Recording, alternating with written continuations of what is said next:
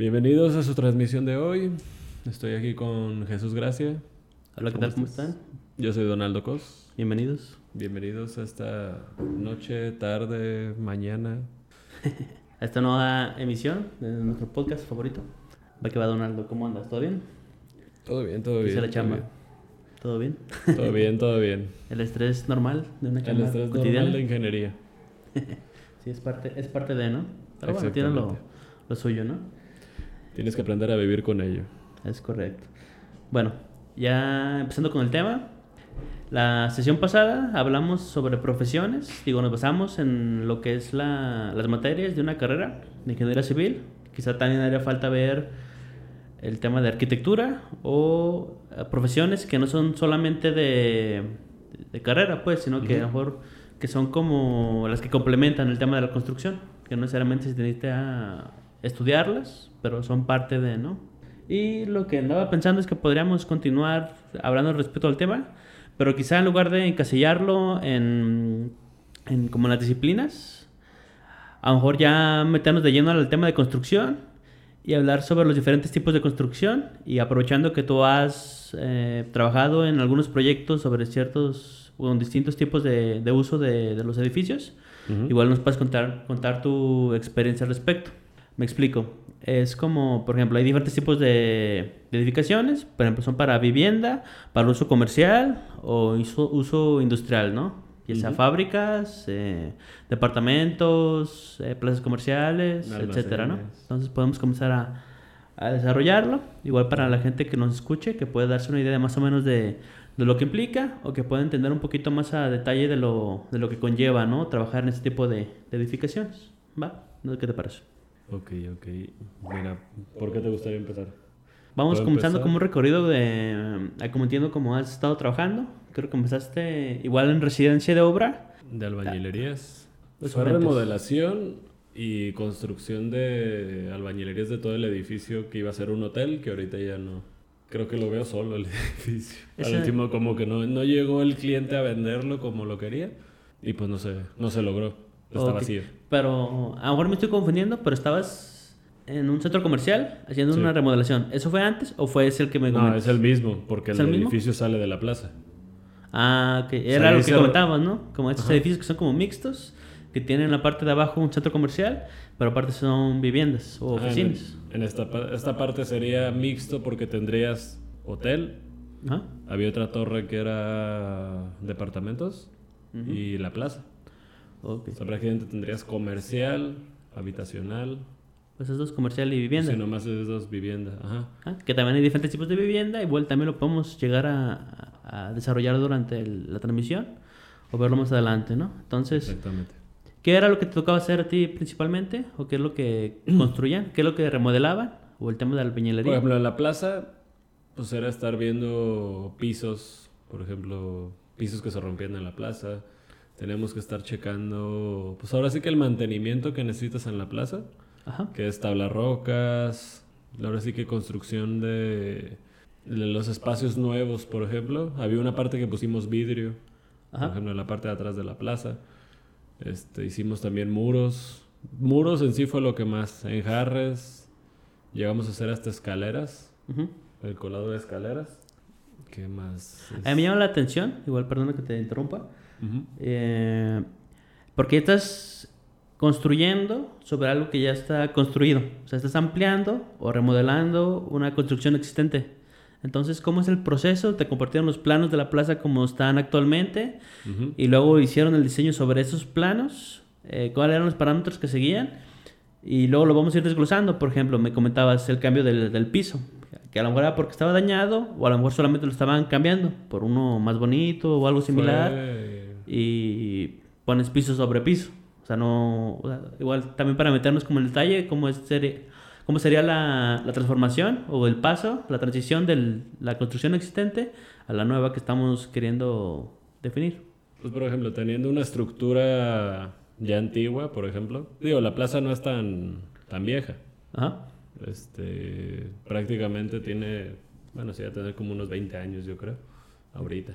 Va a tener como unos 20. Ajá. Entonces, eso te estoy hablando que fue hace 5 o 6 años cuando Ok. trabajé ahí.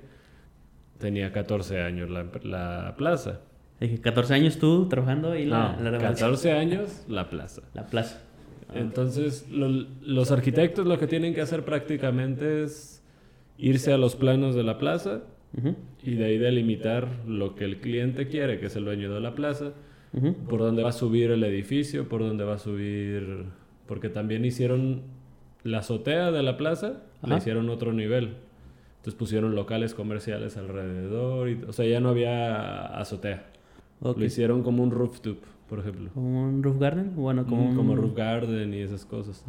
Con locales. Eso sí se está tomando... Cada vez se lo incluyen más, ¿no? En los diseños de la, de la plaza. Me toca ver algunos muy bonitos que sí llaman bastante pues la, es lo, lo que hace llamativo. Lo que te llama a ir a los lugares. Es como, por ejemplo, Andares. Aparte de que las, las tiendas, pues caras y todas cosas, está padre, güey, que tengas demasiados jardines, que esté abierto. ¿Hicieron algún ajuste? Porque estás de acuerdo que antes la azotea estaba diseñada solamente para hacer azotea, no para tener gente todo el tiempo ni locales comerciales. No sé si hicieron algún refuerzo o... A la losa no. algún análisis de que dije, no, así como está, si se aguanta, entonces la podemos reutilizar así como está. Se hizo un análisis y justamente donde se pudo reforzar es donde la huella del edificio. Todos los edificios, de los dos edificios que se hicieron, este, ahí hicieron los refuerzos, pero en sí a la losa completa no le dieron la gran cosa. Y construyeron sobre esa, los locales pusieron encima de, de, eso. No sé si pusieron algún tipo de material o, o por los muros del local o era todo cierto material. La era con cristales, con aluminio o si eran muros de... La fachada sí era de vidrio. Ok. De hecho, todo el edificio es de vidrio prácticamente, toda la fachada. ¿Y los locales? De que, ¿Las divisiones o los muros que se construían para dividir cada local? Los muros para dividir cada local eran de tabla roca. Ajá. Aunque ah, pues dependiendo de lo más grande. Ajá, había unos que prácticamente sí los metimos de, de block. Porque también necesitaban, ahora sí que, pues más rigidez en los edificios. En el, ahora sí que en el muro. Entonces, unas partes lo hicieron de tabla roca, otras de, otras de block, ya dependiendo del diseño. Y pues de ahí se fue para arriba.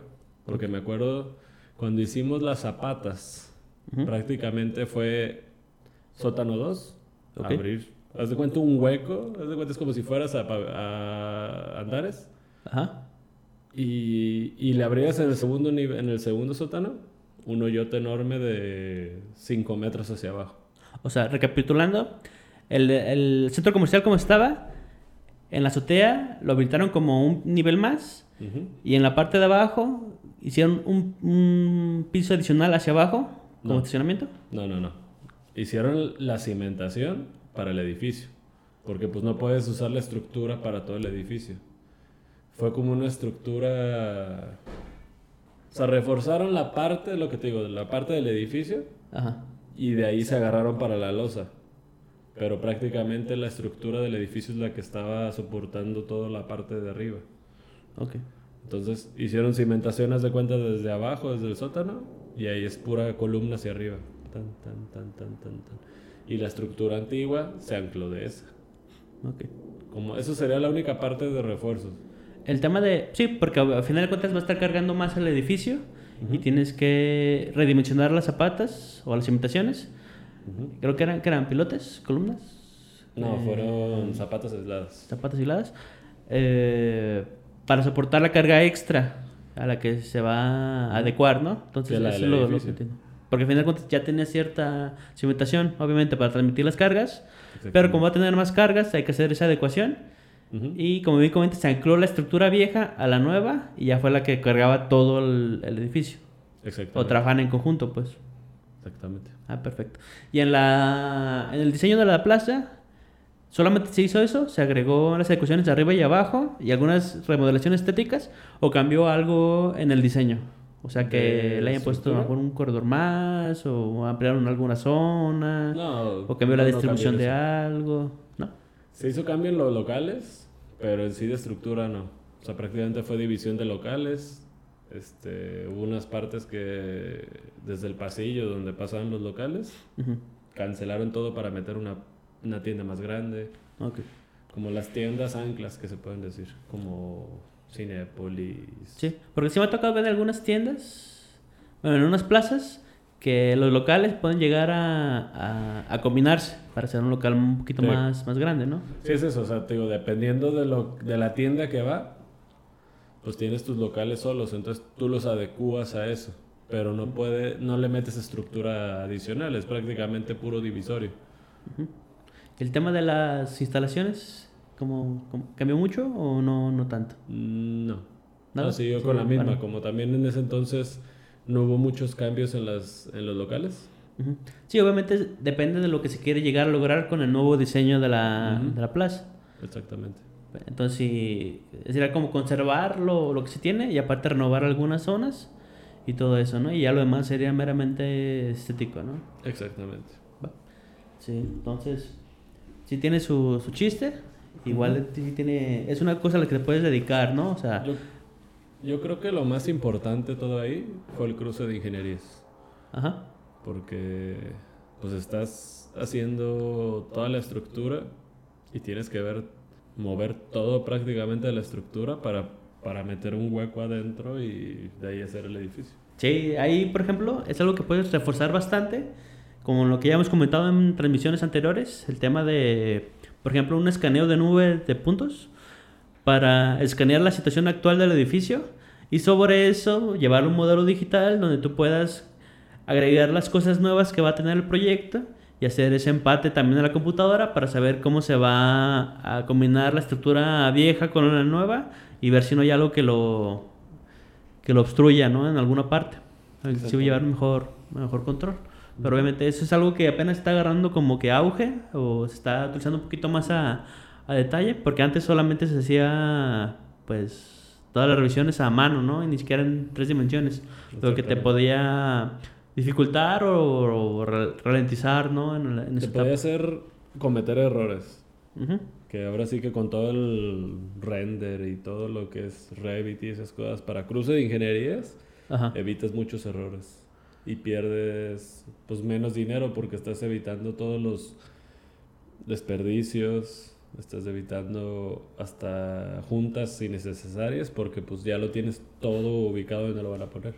Es correcto, sí, aparte lo, lo que te sirve, ¿no? Tener un prototipo digital para tú evaluar las diferentes opciones sin necesariamente construirlo.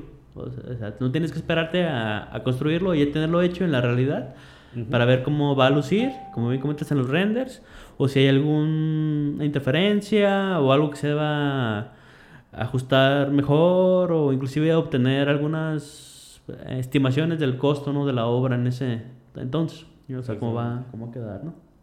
Ah. Después de ahí, pues prácticamente me fui a geotecnia. Geotecnia. Geotecnia, prácticamente ahora sí que lo que es pilas de cimentación. Que ahí conectaste más o menos lo que habías hecho con las cimentaciones de, de la plaza ya directamente a un tema más enfocado. Especializado.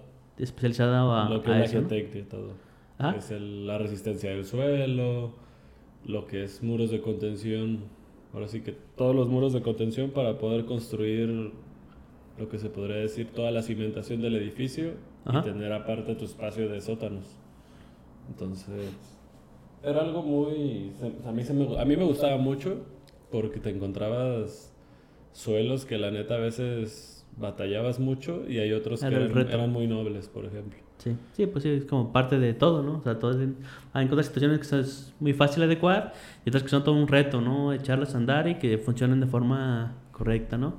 Ahí me gustaría preguntarte si el tipo de construcciones era igual, como tipo comercial o combinación entre vivienda multifamiliar o departamentos, oficinas y centro comercial, ¿O te tocó ver un poquito de todo? ¿O qué era lo que más les tocaba hacer? Como el uso del edificio. Lo, lo, que más se dedican porque son sótanos prácticamente. Entonces es mucho más para oficinas o para habitacional. Sí, o sea, me edificios llevó a tocar hasta un almacén. La cimentación de un almacén en el centro logístico de Jalisco. Este era una vidriera que, que francesa, creo, algo así que venía de ella. Y era muy diferente porque como es algo un grado industrial, son mucho más específicos en muchas cosas. Tenemos reglamentos más cabrones que, que por ejemplo en uno de habitacional, uno de oficinas, por ejemplo, oficinas, uno de los más grandes retos, por ejemplo, que tuve fue Tijuana, porque el, el suelo de Tijuana es muy diferente al de Guadalajara. El de Guadalajara es mucho más rígido, mucho más noble. Tú lo abres y no tienes tanto problema de, deslaves ni esas cosas. Ahí, por ejemplo, te tocó trabajar sobre obra. Ya es que comenzamos trabajando, comentando la parte de que era una remodelación con una construcción existente. Aquí eran proyectos desde cero. O sea, nunca te tocó trabajar como un proyecto como de remodelación, sino que era. Pues ustedes eran los que ponían las, las bases, ¿no? Del, sí, todo era, todo era desde cero, prácticamente. Porque, digo, sí llega a haber compañeros que estuvieron haciendo rehabilitaciones, por ejemplo, de edificios históricos, por ejemplo, estarles metiendo cimentación a los edificios porque empezaban a tener ya fallas estructurales, que era desde el suelo, o sea, ya prácticamente con cualquier sismito, por como estaban construidas antes las edificaciones, les metían refuerzos en el suelo para que no se movieran tanto. Eso lo estaban haciendo en la Basílica, ¿no? De Zapopan. Creo que en la Basílica. No, Zapopan no, pero en la de Guadalupe, Basílica de Guadalupe, la que está en Ciudad de México. Yo creo que estaba desnivelando y le empezaron como a meterle rellenos en la, parte de abajo, creo que sí, ¿no? Exactamente. Sí, se le empezó a inyectar, yo creo que concreto. Que de hecho, como dato curioso, eso se había planteado para la, la torre inclinada de Pisa, la Intale ya ves que pues, está inclinada y es donde tomas las fotos cotidianas, ¿no? Así, haciendo como que estás cargando la, la torre. Sí. Eh, que, me parece que vi una información de que habían propuesto pues, enderezarla, o sea, para que no tuviera ningún problema. Pero como era un atractivo ya de la, de la ciudad, pues no quieren quitarle todo ese tema para, pues para no perder las ganancias económicas ¿no? que les deja de los, todos los que van a, a visitar esa, esa ciudad. Entonces... Creo que lo que hicieron fue reforzar el suelo. Sí, creo que lo reforzaron. Y aparte, creo que lo ajustaban para. Para que estuviera así, como, bien reforzado, pero que conservara esa inclinación, ¿no? Exactamente. Que de hecho es una falla. Grave.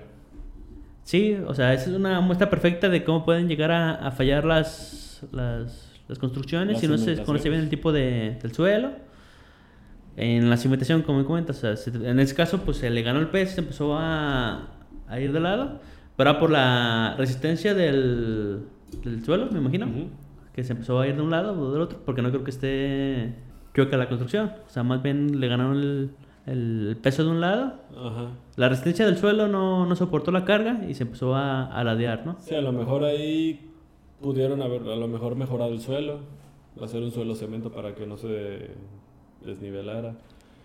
Que sí me ha tocado, por ejemplo, ver algunas imágenes de construcciones que son como ese mismo ejemplo, que se llegan a voltear, ya sea porque falla el terreno o se empieza a caer el material que está por debajo y se ladean. O sea, la estructura no se rompe y así enterita se voltea, ¿no? Como si fuera un juguete, ¿no? O sea, no se destruye ni nada, no se rompe. No tiene el agarre. Solamente se voltea, porque no falla el edificio, lo que falló es el terreno que está debajo de él y pues se tuvo que ladear, ¿no? Ahí es donde la importancia de tener, yo creo que un buen cálculo de suelo, o sea, buenas pruebas, buen... Y sea el estudio, ¿no? De la mecánica de suelos, que también ya lo hemos comentado. Que lo hablamos, de hecho, en la, en la transmisión anterior. Se necesita tener eso muy importante porque tú podrás hacer el edificio más chingón, por ejemplo, el Hyatt de aquí de Guadalajara, que está enorme, por ejemplo, el Río. Pero si vas a gastar en un edificio de 200 millones de pesos. Y lo que menos quieres es que, que falle algo. Vas a pues. ahorrar el, te quieres ahorrar dinero en la cimentación. Yo creo que es la parte más importante de un edificio. Porque si, si no le inviertes a la cimentación, prácticamente tu edificio puede tener un riesgo estructural muy cabrón. Sí. Digo, obviamente todo tiene la... Entiendo el punto, pero pues tienes que ponerle atención a todo, ¿no? Porque también puedes tener la cimentación muy muy buena, pero si tienes fallas estructurales, ah, no, sí. te puede llegar a algún punto que truene, ¿no?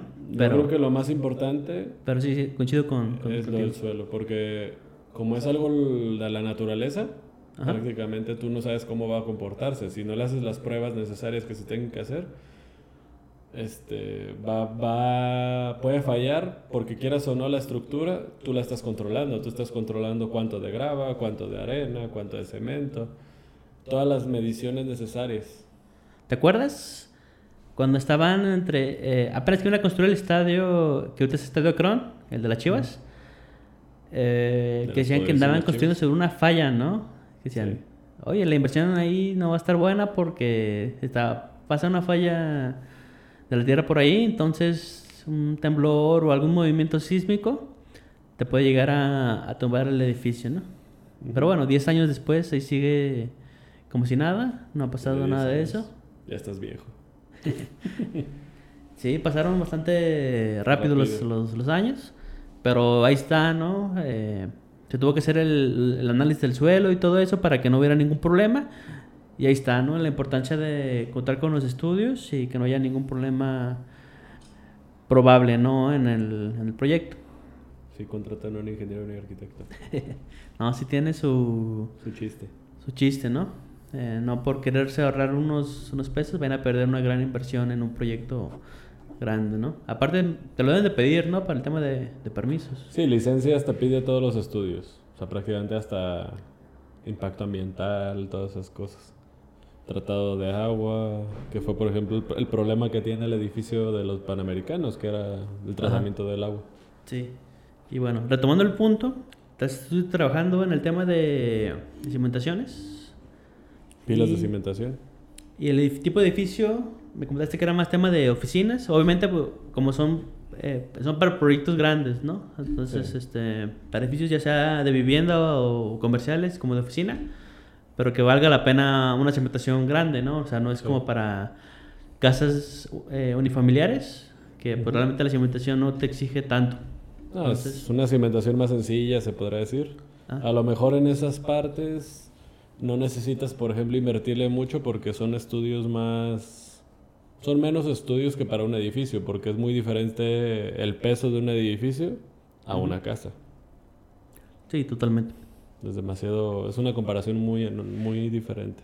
Sí, aparte, por ejemplo, por la cantidad de personas que pueden llegar a estar en una casa no es la misma que en un centro comercial. Exactamente.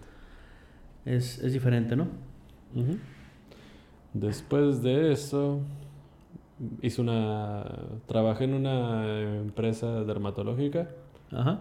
haciendo una bodega industrial de prácticamente para guardar todo lo del medicamento. Ah, ¿Como naves industriales? Ah, como nave industrial. Este, también hay, por ejemplo, influye mucho todo el cálculo estructural, lo que es el viento, porque prácticamente, como tienes un área muy grande y prácticamente lo único que tienes de estructura son las columnas o las los PTRs que ponemos en los lados, este, puedes tener más fácil los giros, puedes tener el viento empujando y que te tire. La cimentación también es importante, pero no llega a tanto peso porque es una estructura ligera. Prácticamente los almacenes es una estructura ligera. ¿Te ha tocado ver las estructuras? Por ejemplo, hay unas que son como de... que van modulando el tamaño de, del perfil que tienen las, las vigas. Por ejemplo, en el, en el techo, ponen una viga con cierta forma y a medida que se va acercando al centro, o sea, como que lo hacen para que no haya columnas en medio de la bodega, obviamente para tener más espacio. Entonces ponen unas eh, entre una estructura que combina la columna con la, con la viga que soporta el techo. Y, una armadura. Ajá, como armadura. Y va cambiando de sección. O sea, cada vez se va haciendo más angosta a medida que se va acercando al punto de menos carga. ¿No se te ha tocado ver eso o te tocó desarrollar alguno de, de sí, en, los almacenes es muy común. La parte más gruesa prácticamente es donde está la columna y la parte más este, delgada, este, angosta, es en la parte intermedia. Porque prácticamente la mayoría de las cargas y los giros los vas a tener en la columna. Pues sí. Entonces necesitas tener esa parte más gruesa para tener más inercia a la del medio. Correcto. Y para que no se volteen. Para que no tengas giro y torsión también. Ajá son, pues son ligeras, ¿no? Las construcciones que están alrededor de... De, las naves industriales. Ajá. Sí, y esos tipo de detalles, ¿no? Y ahí influye el, también el diseño, ¿no? Incluso hasta le ponen las, las rampas con cierto desnivel para que cuando lleguen los camiones eh, a cargar o descargar mercancía o productos estén a buen nivel para eficientar el movimiento ¿no? o el traslado de todo lo, lo que lleva. ¿no? Si tiene su, chiste y algún tema de, de algunas oficinas, es para la gente que está ahí laborando y algunos temas de seguridad, ¿no? Pero sí. sí. Por ejemplo, en las naves industriales te piden mucho más seguridad, porque es seguridad industrial. Ajá. Ya en seguridad de construcción son menos rigurosos. Entonces, el reglamento es muy diferente al industrial. Y las normas, ¿no? También de... Pues las normas. Y lo que se tiene que indicar, tanto en letreros como en espacios, es que ponen hasta líneas de colores indicando por dónde puede circular. Influyen más organismos en bodegas que en, ambienta que en habitaciones. sí, por el tipo de uso, ¿no? el, o el, sí, pues el uso que, que se le da a la, a la, edificación, pues son más rigurosos en ese, en ese tema, ¿no?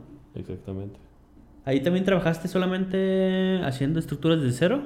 ¿O también ya hacías como ajustes, remodelaciones? Pues era más remodelaciones. Prácticamente era cambiarle la arquitectura a las farmacias, a las clínicas. Prácticamente el que era mi jefe, que era un, un arquitecto, él me daba como que la pauta para cambiarle toda la, la cara, se podría decir, al...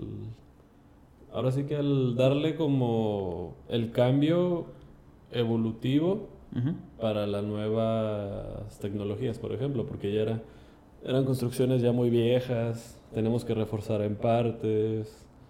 Nos llegó a tocar, por ejemplo, en una casa, tú, como fue como oficina, tuvimos que reforzar una columna exactamente que pasaba en medio porque tenía una viga esa, esa uh, casa, pero querían a huevo meterle oficinas arriba. Entonces tenemos, tuvimos que reforzar. Entonces imagínate, es como si estuvieras en tu cocina y en medio de la cocina pues abres tu zapata en medio de la cocina. Entonces, pues son remodelaciones que a veces no te esperas estarlas abriendo en la cocina, en el comedor, que al final pues me tocó mucho adecuar casas, por ejemplo. Casas para oficina. También ese tema del dermatológico, como comentabas. Ajá. Ah. Sí, es dermatológico. Era para el área de repartidores, todo lo de domicilio. Ahorita con el, con el COVID, prácticamente es lo que hizo el boom. Todo lo que sea servicio a domicilio y esas cosas. Sí, pues tema de logística. Exactamente. Bueno, es el tema de, de naves industriales. Entonces ya vimos que hemos estado trabajando, bueno, te tocó trabajar en, en varios proyectos diferentes. O sea, no, no, no tiene tanto que ver mucho uno con, con otro la cosa que te amplía la, la experiencia, ¿no? Es algo bastante, bastante bueno. Exactamente. ¿Y de ahí qué te tocó hacer? Y ahora me tocó otra vez habitacional. ¿Habitacional? Prácticamente, pues es un edificio de apartamentos, dos sótanos, que está, pues, ahora sí que son todas las normas ahorita, por ejemplo, como quieren llegar a los certificados LEED y esas cosas, le buscan la forma para intentar hacerlos inteligentes. O, por ejemplo, buscarles la forma de que tenga su propia ventilación el edificio y no gastar en aires acondicionados y todas esas cosas.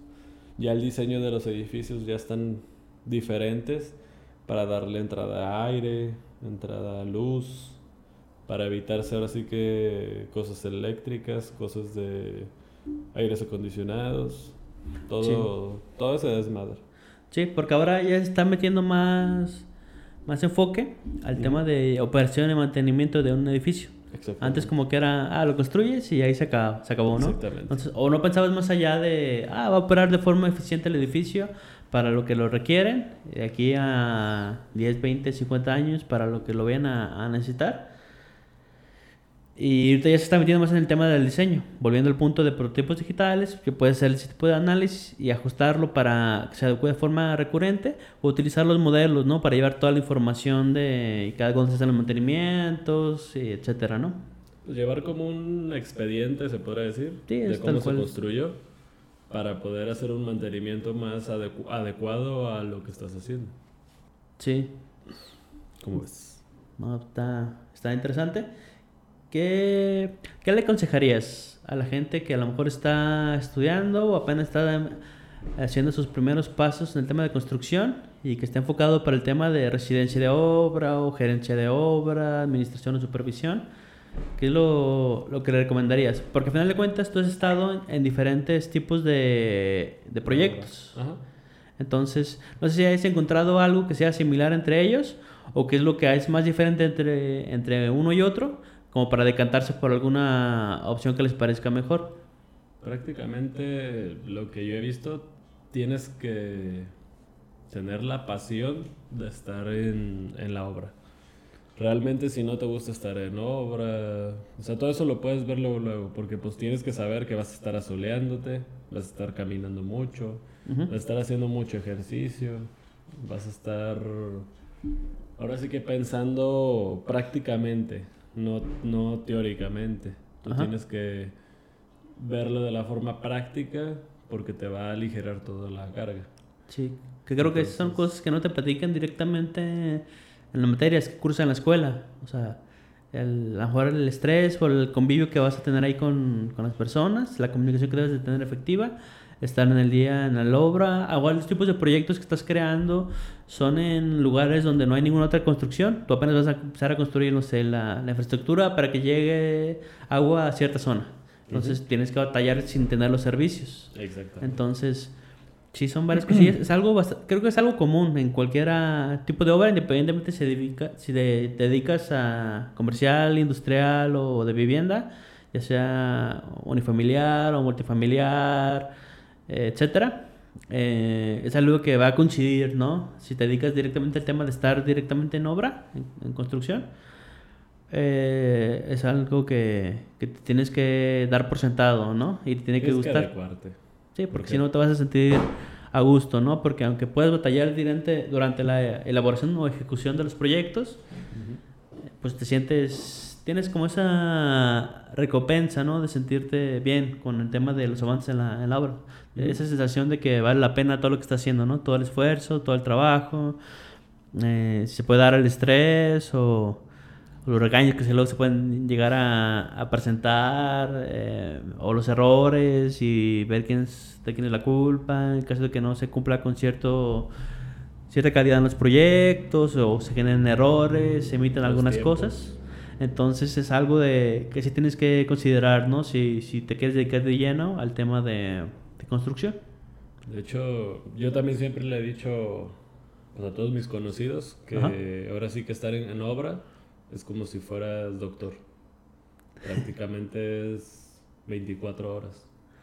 Sí, ah, eso es algo que también tienen que tener en cuenta, que de repente eh, se extienden en las jornadas laborales por los temas del, proyecto. O si se retrasa algo, pues hay que comenzarlo porque puede depender ya sea de contratos, que tú tengas una fecha para entregar ciertos avances, o algunos percances o cosas que no imprevistos, ¿no? Que también suelen suceder y ahí es donde entra la, la parte del ingenio, ¿no? Para resolverlos de la mejor manera y que no te afecten en tu, en tu proyecto. Sí, porque te puede fallar, por ejemplo, un proveedor.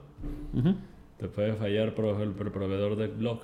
Es, es otra, otra cosa que, que creo que sí es bueno tener en cuenta, que uno puede hacer como que la planeación perfecta de la obra y ser muy optimista y si todo va a salir bien.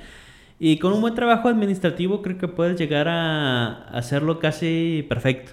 Es muy difícil, la verdad, todos los programas en los que yo he estado, ninguno se ha cumplido. Porque neta, influye en muchas cosas, influye si el... Mucho tiene que ver con terceras personas. Te lo pongo así, por ejemplo, los lunes prácticamente es de que falta mucha gente en la obra entre que los albañiles se fueron de peda, entre que andan crudos y no quieren ir. Batallas mucho los lunes, por ejemplo. Entonces, todo eso de que batallas el lunes te atrasa. Sí. Si, por ejemplo, tú pediste el blog con dos semanas de anticipación, que te lo van a entregar dos, en 15 días, pero por algo este, le falló la materia prima, por ejemplo, a la a la, a la bloquera, que sería el jalcreto, por ejemplo, O a lo mejor el horno se les descompuso. Ah, es otra. pues en tres días más te los tengo. Entonces todo eso te va atrasando, atrasando, atrasando. Se va acumulando. Por más que tú lo quieras hacer perfecto, nunca te va a salir perfecto. Es muy difícil porque no depende de ti. O puedes considerar, como ya con cierta experiencia, considerar que te pueden llegar esas cosas y poner como cierto colchón de, de tiempo, pero normalmente lo, lo trata de hacerlo lo más cerrado posible, ¿no? Lo más justo. Siempre es dejar el colchón, que si lo haces antes de ese colchón, pues chido. Pero yo un consejo que les recomiendo mucho siempre es irse con un colchón, porque nunca sabes en qué te puede fallar, Tú, por ejemplo, piensas a lo mejor que el blog siempre lo van a tener, pero a lo mejor le pidieron demasiado bloque a esa bloquera. Sí, en otra obra y ya te afectó a ti. Ya te afectó a ti, por ejemplo. O si no, o también si tú tienes como tu, tu bodega, que para cada construcción, pues haces una bodega para ir guardando los materiales y tienes que tener una gestión muy buena, sobre todo si tienes varias, varias obras, para que no te quedes sin, sin material, ¿no? Exactamente. Porque a veces se intercambian completas. y ya me se completas. Eso pasa en todas las industrias, no solamente en construcción. Pero también es importante tener ese, ese, ese tema, ¿no? Tener, llevar un buen control de, los materiales y como bien comentas, te puede llegar a fallar algo. A lo mejor estás trabajando con maquinaria pesada y se, se te descompuso, se descompuso, se le, rompió, se le rompió alguna pieza o algo, lo, lo, lo, que sea, y eso ya te detiene en lo que coinciden, consiguen la, la pieza o la refacción, la reparan, la ponen, todo eso, ya perdiste algo de, de tiempo, ¿no? y hay piezas, por ejemplo, yéndonos a maquinaria. Por ejemplo, cuando estaba en mecánica de suelos, bueno, en cimentaciones, pues por ejemplo es muy común, como usas maquinaria para todo, para, para excavar, para, para pilotear, para perforar las anclas, para los muros, es muy común que te fallen las cosas. Entonces, siempre te recomiendan tener como que tu stock de las cosas más comunes. Sí. Para que en cuanto pase, ahí está. En cuanto pase, ahí está. El problema son las piezas ya más como más difíciles de conseguir. A mí me pasó, por ejemplo, es una anécdota de, obra. En Tijuana me tocó una vez, este, el, suelo de Tijuana es demasiado suelto. Entonces, batallamos mucho para perforar las anclas, entonces se, optó por una ancla autoperforante. Esa misma ancla la usabas para perforar y se hacía la misma ancla. Tú ya nomás apretabas los tornillos, ahora sí que la tuerca, para darle la tensión necesaria para soportar el suelo.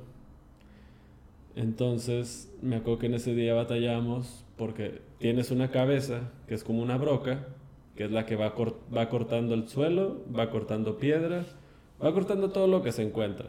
Hasta esa, esas cabezas cortan el concreto si llegaras a encontrar concreto. Sí. Entonces, es, el problema es que esas tienen el tuxteno que es para cortar y todas esas cosas. sí. No son tan fáciles de conseguir y no son baratas. Esas puntas pueden llegarte a costar. Sí, porque cuando es el presupuesto de la obra, la música calcula es que vas a utilizar la, la, la maquinaria pero no sabes si se llega a romper alguna pieza o va a fallar algo y todo eso, ¿no? Y el diésel, ¿no? Tienes que ser eh, precavido, ¿no? Para notificarlo o a lo mejor algún retraso, etcétera, ya te aumentó el, costo de, de, todo, ¿no? Luego, aparte, la obra, siempre lo he dicho, va evolucionando, va mejorando, va empeorando. Tienes que estar tú como con la mentalidad de que a lo mejor dos meses andas muy bien. Sí pero de repente pasa algo y tienes que estar listo para actuar en algo de, no sé, de que, por ejemplo, te llegó el blog, pero a lo mejor los castillos no te dieron, o sea, por ejemplo, si no, si no tienes, por ejemplo, un modelo, tú al final no sabes, a solo que ya saques a medida, tú, por ejemplo, yo es lo que tuve un problema ahorita, por ejemplo, del muro perimetral de, de la obra lo, cuando, lo, cuando haces los muros de contención, por lo general se le echa una malla al muro del vecino y se le lanza concreto para darle como refuerzo para que no se caiga. El problema es de que después no puedes quitar eso, porque si lo demueles, pues te echas el muro del vecino. Entonces, si no te pones a analizar todas esas cosas, tienes que pensar siempre mucho a futuro. Si hago esto, va a pasar esto. Pero, y si tú nunca lo haces así, vas a batallar grandes cosas, porque es mejor que estés preparado para algo que ya estés predeterminado, porque vas a saber cómo responder. Acá, por ejemplo, pues nosotros ya habíamos pedido el blog y resulta que el blog no da. O sea, no le da la medida. Ajá. Entonces ese es un problema porque ya se compró material y no queda. Y yo no puedo demolerla al muro. Entonces ahí se va a tener que optar por usar muro de tabla roca o de Duroc. Del Glass Ray, por ejemplo, lo usan mucho hoy porque es este aislante térmico, aislante de sonido. Le puedes dar el acabado que tú quieras. Es resistente, o sea, todo, todo el Glass Ray. Entonces, todo ese costo se termina siendo un aditivo que al final pues tienes que saber cómo acomodarlo para que no cueste tanto. Y todo eso con BIM lo puedes evitar. Sí, se puede evitar con el tema de, de, la tecnología, igual con modelos digitales, pero hay que encontrar un balance, ¿no? Para hacerlo efectivo. Entiendo que también te puedes tardar un poquito más en el diseño, en los avances, en lo que lo tienes en la computadora, pero hay que encontrar ese punto óptimo, ¿no? Entre me sirve y no me afecta más, porque me retrasa más tener todo ese modelo, ese análisis, entonces hay que tenerlo bien, bien este, balanceado, ¿no? Para, para tenerlo de la manera más óptima posible y sacarle el mayor beneficio, ¿no? Sí, son, son varias, varias cosas, ¿no? Que hay que considerar. Y por ejemplo, Ahí, por ejemplo, también el tema del. ¿Cómo es, cómo es la, la, comunicación? O la relación con la gente en obra. Por ejemplo, si tú estás trabajando en el tema de albañilerías y está el personal, los albañiles, eh, que, los ayudantes y demás que te ayudan ahí, eh, pues lo ideal sería como llevártela bien con, con ellos, ¿no? También sí. como que te tantean, ¿no? Y ver qué tanto le sabes y demás. Pero, pero al, fin, al fin de cuentas, normalmente, o por lo regular, todos son buenas personas, son buena gente, te llevas a, todo dar con, con, ellos, ¿no? Digo, obviamente hay de, de, todo. Pero obviamente en el tema de construcción, sobre todo entre más grandes sean los proyectos, pues es empezar a convivir con un montón de, de gente, ¿no? Con el, gente con la que hacen los, los diseños, con el que hace la residencia de obra, con el que hace las supervisiones, los los peritos, eh, la gente que construye, los, los albañiles, la gente de la maquinaria, porque es diferente, o sea, los operadores de la maquinaria, también estarlos eh, tanteando, ¿no? Y tenerlos con una comunicación efectiva con, con, todos ellos, ¿no? Y qué mejor que llevártela bien. Obviamente va a haber situaciones en las que te, eh, por la situación, se lleguen a tensar las cosas, ¿no? O sea, a lo mejor porque le exiges mucho a la gente o no está trabajando bien eh, son un montón de situaciones que se complican, ¿no? Entonces, todas las situaciones que podemos tener como relaciones eh, entre personas se pueden llegar a magnificar, ¿no? En el tema de la, de la construcción. No sé si tengas así como una, una recomendación o cómo, el que, cómo lo has manejado tú para trabajar de forma eficiente en el tema de los proyectos. Yo, por ejemplo, como lo he manejado, siempre intento llevarme bien con la gente. Pero también tienes muchos roces con la gente que no quiere pues trabajar. Porque hay mucha gente, la neta, que es atenida. A ver, que tú le estés diciendo, eh, haz esto, haz esto, haz esto. Mucha gente, la mejor es, es mejor que sea proactiva. Sí, sí, sí. Porque la neta son las personas que te ayudan mucho. Entonces, batallas con esa, esa gente, no batallas con esa gente más bien. Y hasta a veces, por ejemplo, yo te lo digo, yo a veces prefiero, y se lo he dicho a mis trabajadores, Ajá métanse una madriza toda la semana y yo les compro sus caguamas el fin de semana. Pues para andar a... Que eso se maneja mucho en la obra. Es como forma de incentivarlos a sí, tenerlos a gusto. A fin de cuentas se avienta buena parte de la... El problema ahí es que se acostumbran. Sí. Porque también hay veces que... Sí, no vas a querer recompensa por cada pequeño avance que tengas. Y fuera de todo, necesitan, necesitan siempre respetarte a ti, tú eres, tú eres la autoridad. Sí, que no se pierda esa, esa línea, ¿no? O sea, digo, no tiene que ser tan marcada de yo soy el que, el, el, el, que da las órdenes aquí y tienes que entender, digo, no ser tan arrogante. saber cobijarlos. Sí, o sea, llevársela bien, entender. Pero que entiendan que no por ser muy amigos eh, se tiene que dejar la chamba aparte, ¿no? Son dos puntos que se cuestan aparte y hay que tenerlo muy claro, ¿no? Pero yo creo que entender su función. Ajá, sí, o sea, al final de cuentas están por una función en ese proyecto, hay que cumplirlo Y ahí van a poner a hacerlo, que mejor que hacerlo bien, ¿no?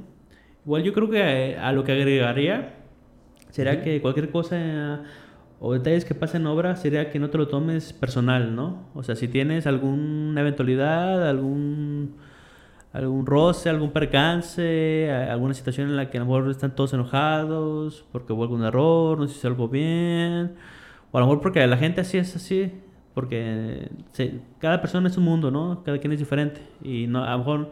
A veces la tienes que hacer hasta de psicólogo, güey. Sí, o sea, también es importante entender, a ver. Necesitas saber entender a las personas. Sí.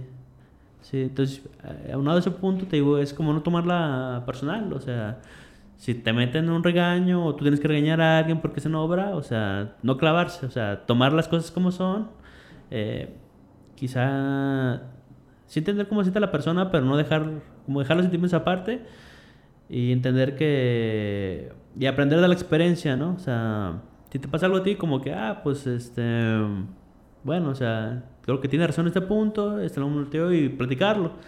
Y al final de cuentas, pues no, no caer en ese punto, ¿no? Porque me ha tocado ver algunos casos donde de pronto la gente se hace vuelve muy como mezquina, todos trabajando. Y si no estás a gusto trabajando, la verdad creo que no vale la, la pena, ¿no? Y la gente no rinde mejor.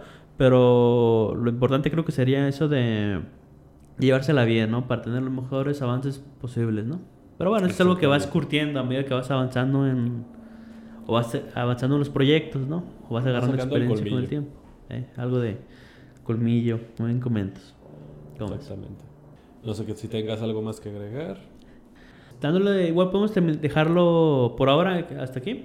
me gustó, muy amplio. Se me hizo bastante interesante, bueno, conocer tu, a grandes rasgos, ¿no? La experiencia que tuviste en el tema de, de la construcción y, algunas situaciones o experiencias que a lo mejor le pueden llegar a ayudar, ¿no? O, o le pueden llegar a servir a la gente que se vaya a dedicar a eso. ¿no? O a la gente que a lo mejor ya lo hace, pues a lo mejor se siente identificado en algunos puntos. O a lo mejor lo resuelve de cierta manera, pero bueno, eso ya es de, de, cada quien, ¿no? Exactamente. Yo creo que lo que podemos como concluir es que te puedes dedicar directamente al tema de construcción, pero aún así es una amplia gama, gama de, de, opciones, ¿no? O sea, te puedes dedicar a la vivienda, al tema comercial o al tema industrial. Y en el tema de vivienda puede ser casas unifamiliares o multifamiliares, o sea, departamentos donde viven muchas familias, o casas habitación normales, ¿no? Individuales. Y en el tema comercial puedes hacer hoteles, puedes hacer plazas, comerciales, eh, oficinas, etcétera. el tema industrial, a lo mejor algunas plantas industriales donde hacen, algún producto. También puede ser el tema de infraestructura, que es construcción, pero a lo mejor ya es de drenajes o de vialidades, etcétera, ¿no? Entonces son varias cosas que se pueden llegar a, desarrollar. Por ejemplo, aquí en México se mueve mucho el tema, por ejemplo, del petróleo. Entonces, a lo mejor en las costas, que donde hay plataformas de, de Pemex o algo similar, ¿no? también lo pueden llegar a, desarrollar. También las construcciones que están en los, puertos, etcétera, ¿no? Entonces, yo creo que la conclusión que podemos tener es esa. Eh, te puedes dedicar al tema de la construcción, pero empezar a, a definir qué tipo de construcción te gustaría hacer porque cada una lleva sus normas y diseños, como ya lo comentamos, y te puedes ir especializando en ese, en ese rubro, ¿no? Que te lleve más la, la atención. Cada uno tiene sus ventajas y desventajas, y sus cosas interesantes, y sus cosas que a lo mejor no tan interesantes, que en las que puedes llegar a batallar, pero al final de cuentas, para ti, para tus gustos, creo que vale la, la pena, ¿no? Exactamente. Al final puedes encontrar lo que te llame la atención. Va. Sí, eso es lo más importante, ¿no? Estar a gusto con lo que haces y no hay nada mejor que, que eso, ¿no? Eh, pues si no hay nada más que decir, creo que podemos terminar aquí la, la sesión. Muchas gracias por, por, escucharnos una vez más y cualquier cosa, aquí andamos. Lo que necesiten, aquí estamos. Ya está. Adiós.